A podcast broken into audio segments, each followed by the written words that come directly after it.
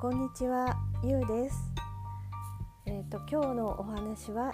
えーナッチーと新しい世界の、えーポッドキャストの番組のお話とか、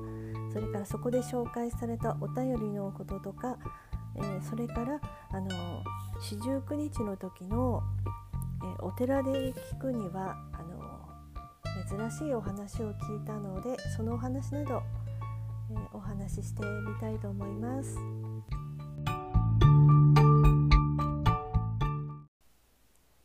今日はあの思いつくままに10分10分ぐらいおしゃべりしてみたいと思います。えっ、とナッチーの新しい世界というポッドキャストの番組をあのそれはあの週1回配信されている番組番組なんですけれどもナッチーさんとさとちゃんの2人で雑談形式のあの楽しいあの番組なんですけれども、えー、とナッチーさんは大阪です大阪の方ですしさとちゃんもあの生まれは大阪ということで、えー、とちょっとあのなんていうかなたのあのとっても楽しいあのラジオ番組です。えー、とどうやってその番組にたどり着いたか覚えてないんですけれども多分あの私があのポッドキャストに憧れて始めようと思った頃にあのそのポッドピャ、えーポッドキャストを配信する方法があの3つぐらい選択肢があってそれで私はあの一番こう手軽に配信できるアンカーというアプリを使うことに決めたんですけれどもそのアンカーを使ってあのいろんなプラットフォームで配信されるようになるんですけれども私はあの心谷仁之助さんのポッドキャストにまず一番最初に憧れたっていうこともあってあのアップルでも聞け聞けるようになったらいいなっていうのがありましたのでそのアンカーのアプリでもそのアップルで配信されるようになるのかっていうのが一番こう気になるところだったんですね。でその頃にあのいろいろ検索してでいたら多分それでナッチの新しい世界があの検索してたどり着いたんじゃないかなと思い思うんです。であのいつもこう喫茶店とかカフェでながら聞きをしてるのがほとんどなんですけれどもやっぱりついついこうあの一人しゃべりではないその2人であのことあのえ雑談がとっても楽しいのであのなんかいろいろなことがこう頭に残っていたんだと思うんですね。それでアメブロの方もあのブログも書かれてるので最近その録音風景がブログに貼ってあってそれを見てみたらあの2人ともそのあのその2人のそのヘッドホンとマイクがセットになったのはなんていう名前だちょっとわかんないんですけどそれがとても気になってああの番組宛てに番組宛てにその感想を送りながらそのマイクについてもちょっと話してもらえたらなということであのメールを送っメールというか感想を送らせてもらったんですね。そしたらあのお返事があることは全然期待してなかったのにあのお返事いただいたんですごいあのびっくりというか嬉しかったんですよね。そしたらあのすぐにそれに対して私も返したくなって結局あの割と短期間の間にあの3通もあのお便りをしてしまってそれがなんと3通目送信した後に自分自身ですごく、えーテンションが下が自分自身がテンションが下がってしまってそれはなぜかというとなんか会ったこともない人にあのいいきなりというかその、まあ、番組の感想とはいえ3通もお便りをこうもらう側としたらちょっとあのえなんかちょっと気も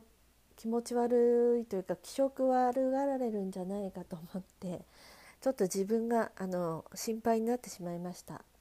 でその心配をちょっとしてる時にこの頭のな頭に浮かんだワードがあのストーカーっていうワードが浮かんでままさかそんなことはそういう言葉が出てくるっていう自分自身にもびっくりしたんですけどまあそれであのいつも月曜日に配信されるということで今週の配信分でこの私のそのお便り3通が3通というかままとめて紹介してくださったんですね。あのその時にやっぱりすごく嬉しくてあの若い頃にあの結構ラジオを聴いてた方だったんですよ。それでその昔高校生とか中学生とかに聞いていたラジオ番組に当時はあのメールというものがなかったのではがきにこうお手があの文章を書いて送ってたんですがそれがあのラジオ番組で紹介されることがあのすごい嬉しかったんですよ。それでペンネームとか自分で考えてまあ当時のペンネームは覚えてないんですけれどもあのいくつかあったうちでうんなんかシャーリー・マッキーとかちょうど好きなグループのなんとかマッキーって人の名前をちょっと半分もらってつけたようななんでそうしたのかなって今考えるとあれですけど。で話はまたあのナッチーさんの絵お便りしたものが紹介されたのに話になるんですけれどもうんとそうですね。あそうだ。でマイクのことはあの私もあの近所の電気屋さんを今度あのであの見てみようかなって思いました。でそのマイクであのもし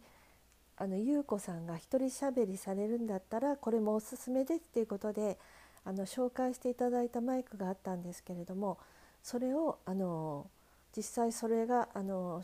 えー、説明してあるページに行ってみたんですね。そしてそれを見たらあの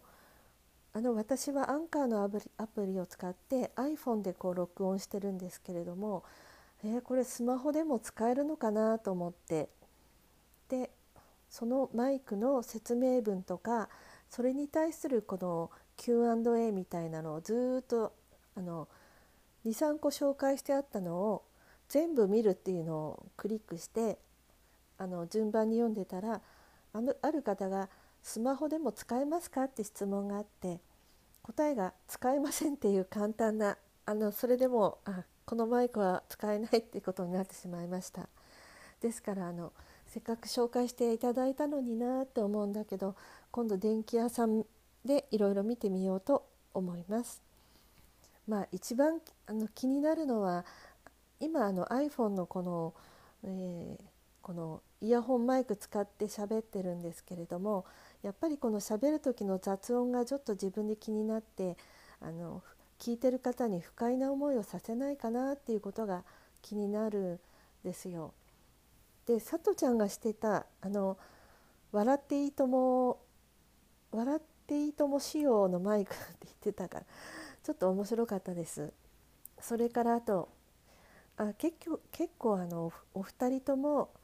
あの電気屋さんとかであの、まあ、お手頃価格だったりとか そんなに深くあのそんなに吟味されてるあれでもないのかなってちょっとあのそこに結構親近感を感じたのかなと思います。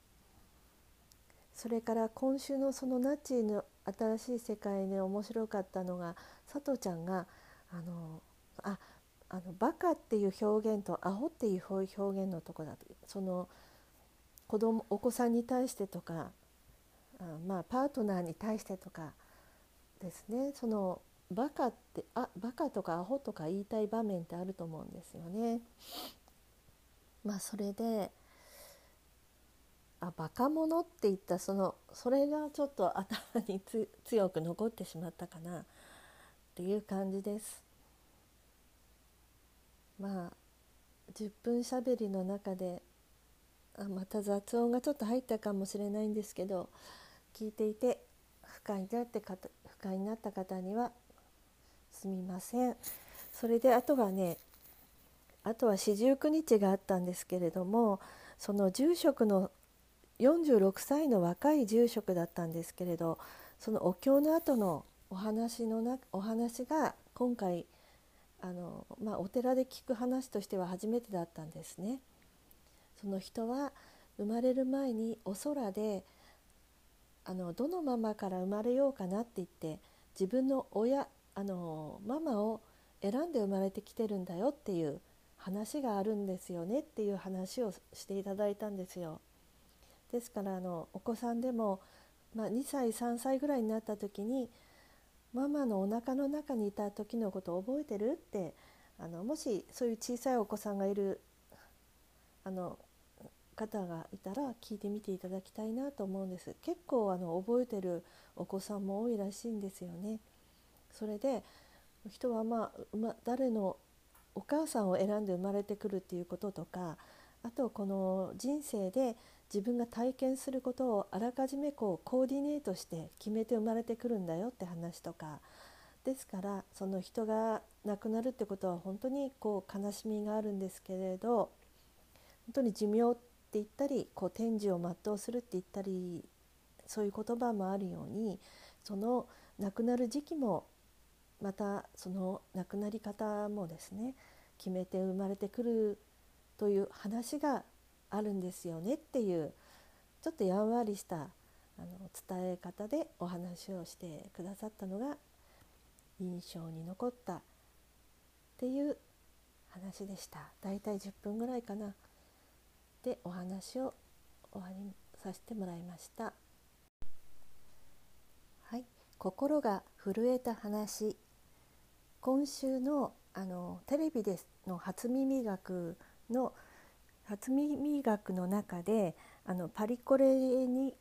推薦される試験があったんですけれども、えー、1人だけ合格で残りは全部不合格ってことだったんですね。であの番組の最後の方で林修さんが言った言葉にちょっと震えたなって感じたのでちょっとそれを読んでみます。一つの試験を受けて合格者と不合格者が出たのは事実です。不合格の受け止め方がその後の人生を決める。あなたの全人格が採点されたわけではなくあなたのたった一つの能力を採点されたに過ぎない。しかもそれはあなたの過去についての採点であってあなたの未来はまだ誰も採点していない。というちょっと感動したのでお話ししてみました。